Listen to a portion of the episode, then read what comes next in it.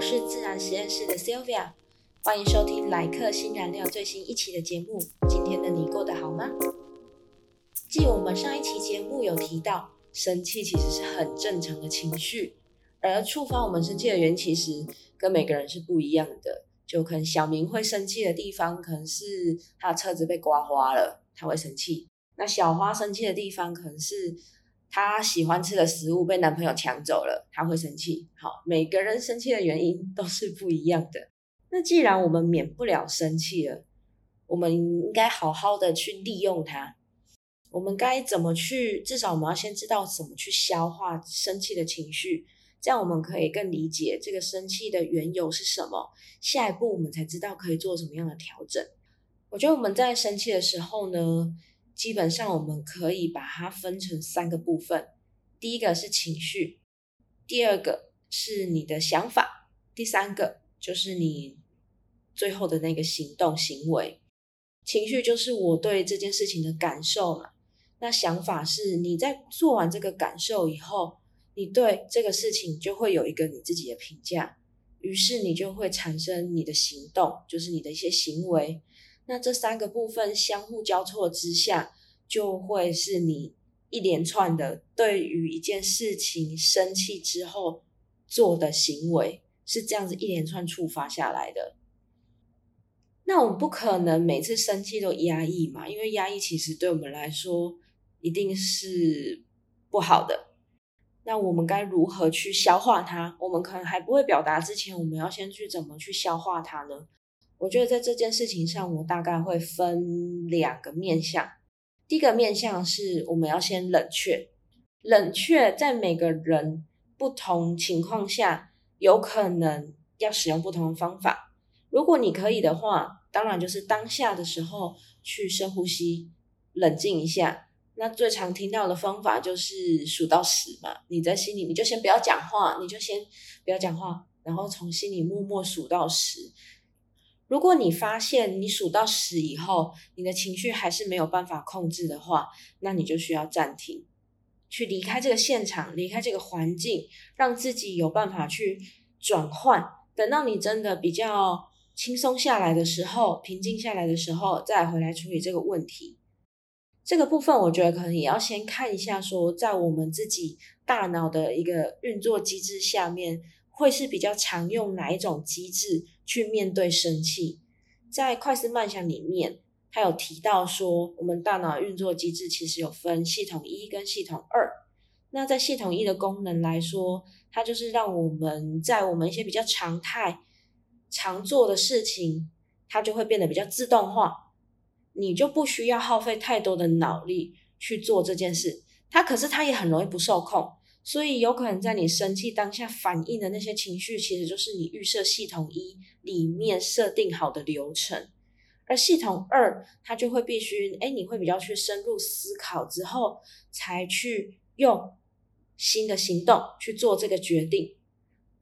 那如果你的系统一的流程就是很容易当下就比较情绪激烈的反应的时候，我们必须要去刻意的提醒自己使用系统二去观察自己，然后并且去刻意的持续练习，练习到最后才有办法，你在系统二用的这一套变成系统一，持续练习让你的大脑去习惯。所以你就是第一个，至少你先去发掘自己是属于你的系统一是属于你当下其实真的没办法冷静的，还是你当下是可以冷静的。会影响你的下一步。那如果你假设不管你是在当下可以冷静，还是事后冷静，你的下一步其实都会是需要做分析。那我们在分析的时候，我们可以先分两个面向。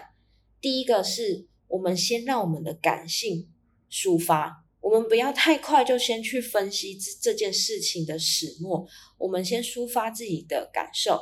那如果假设你是事后再去回顾这件事情的时候，你可以去写你现在的感觉是怎样，比如我现在觉得很愤怒，我现在觉得很不公平，我现在觉得很受伤，这个就是你现在第一个直觉能想到的感觉。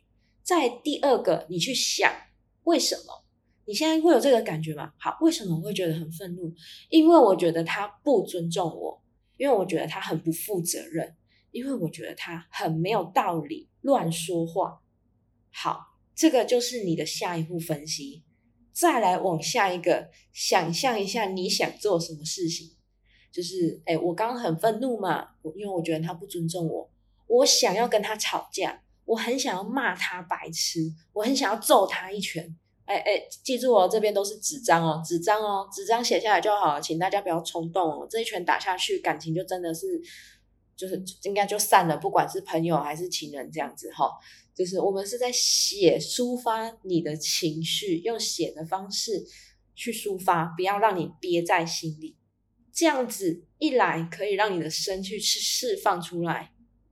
第二个是你也可以透过这个非常感性的步骤去分析看看，说我到底其实在意的是什么东西。比如说，我觉得他不尊重我。我们等一下下一步我们在理性的时候。去分析的时候，就可以有所依据去分析说，那我再来，其实我可能是因为在意什么点，那这件事情我可以怎么去调整？那在我们理性去看待这个问题的时候呢，我们可以再往下深掘我们生气的原因，为什么这件事情会让我不开心？为什么我觉得他不尊重我会让我愤怒？是因为我期待他达到什么？比如说，我希望其实他可以不要回的那么随便，不要每次都用复制贴上的内容回复我。我希望他宁愿打字的很少，可是都是他自己心里想的，而不是 Chat GPT 那边问出来贴出来。这可能是你的期待或要求。你去分析这个原因之后。这个就会影响你后面可不可以好好表达你的生气跟请求。再来第二个理性分析是，你可以去问问自己，你现在这个生气是不是真的能够解决问题？哎，有时候生气真的可以解决问题哦，不是代表不行哦，因为有的人真的就是没有看到你生气，他就是不会动。那当然这是另外有其他潜在因素嘛。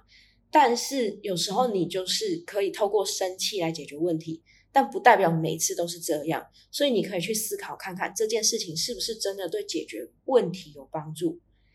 再来，如果你假设真的已经生气，有了一些行动，你没有控制住，你可以去反思一下这件事情，结果后来有带来什么样的改变？比如说，诶，对方变得比较冷淡，对方不敢跟你讲话，对方现在跟你比较疏远，这个后果是什么？你要先去认真的分析有没有什么样的状况，你后面可能才可以去做补救。那再来，我们延伸思考，到底我因为想要期待说，哎，他尊重我，不要不要那么没礼貌。那这件事情反过来在我身上，我是不是也同样也有尊重别人？我在跟他对话的时候，是不是同样也有尊重别人？我有没有也很有礼貌？这个是一个我们可以反过来再对自己思考部分。那通过这一连串，首先先从感性去抒发，再来从理性去分析这个过程，你就会开始发现说，哎，你可能生气的原因是比较没有那么客观的，是因为你的主观的某些想法而觉得对方可能对你就是不尊重、不合理、不公平。其实这是一个认知上的偏误。因为你的主观的意识，而让你看到某些事情的时候，会比较容易只看到某些片面，而忽略了其他的可能性。那么今天先跟大家分享一下，我们可以怎么处理生气这个情绪。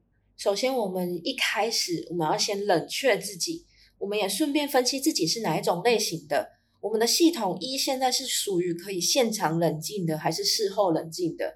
如果是可以现场冷静的，很好。那你可以马上接着在脑袋里面开始进行分析，去分析你自己的感觉，再分析理性到底你想要请求的是什么。那如果你不是当下可以冷静的，那你就离开现场，勇敢的说出来，就说啊，我觉得我们可能需要暂停一下，我需要先思考一下。你不用说我现在很生气，我们现在没办法讨论。你可以说，我觉得我需要再一点时间思考一下，我们现在没有办法讨论。像是这样的做法，让你去离开现场，事后去做一些调整跟分析。好，那么今天的节目呢，就跟大家先分享到这边，节目尾声喽。谢谢你在这个时刻选择聆听我的节目，希望在这短短的时间能为你的生活增添一丝陪伴感。如果你有任何想听的主题，想要回馈给我的东西，都可以到我的说明资讯栏这边，我有留一个表单的网址，你都可以填写给我哦。今日的一句新燃料：生气时，我们就从感性抒发，理性分析。我们明天再见喽，晚安。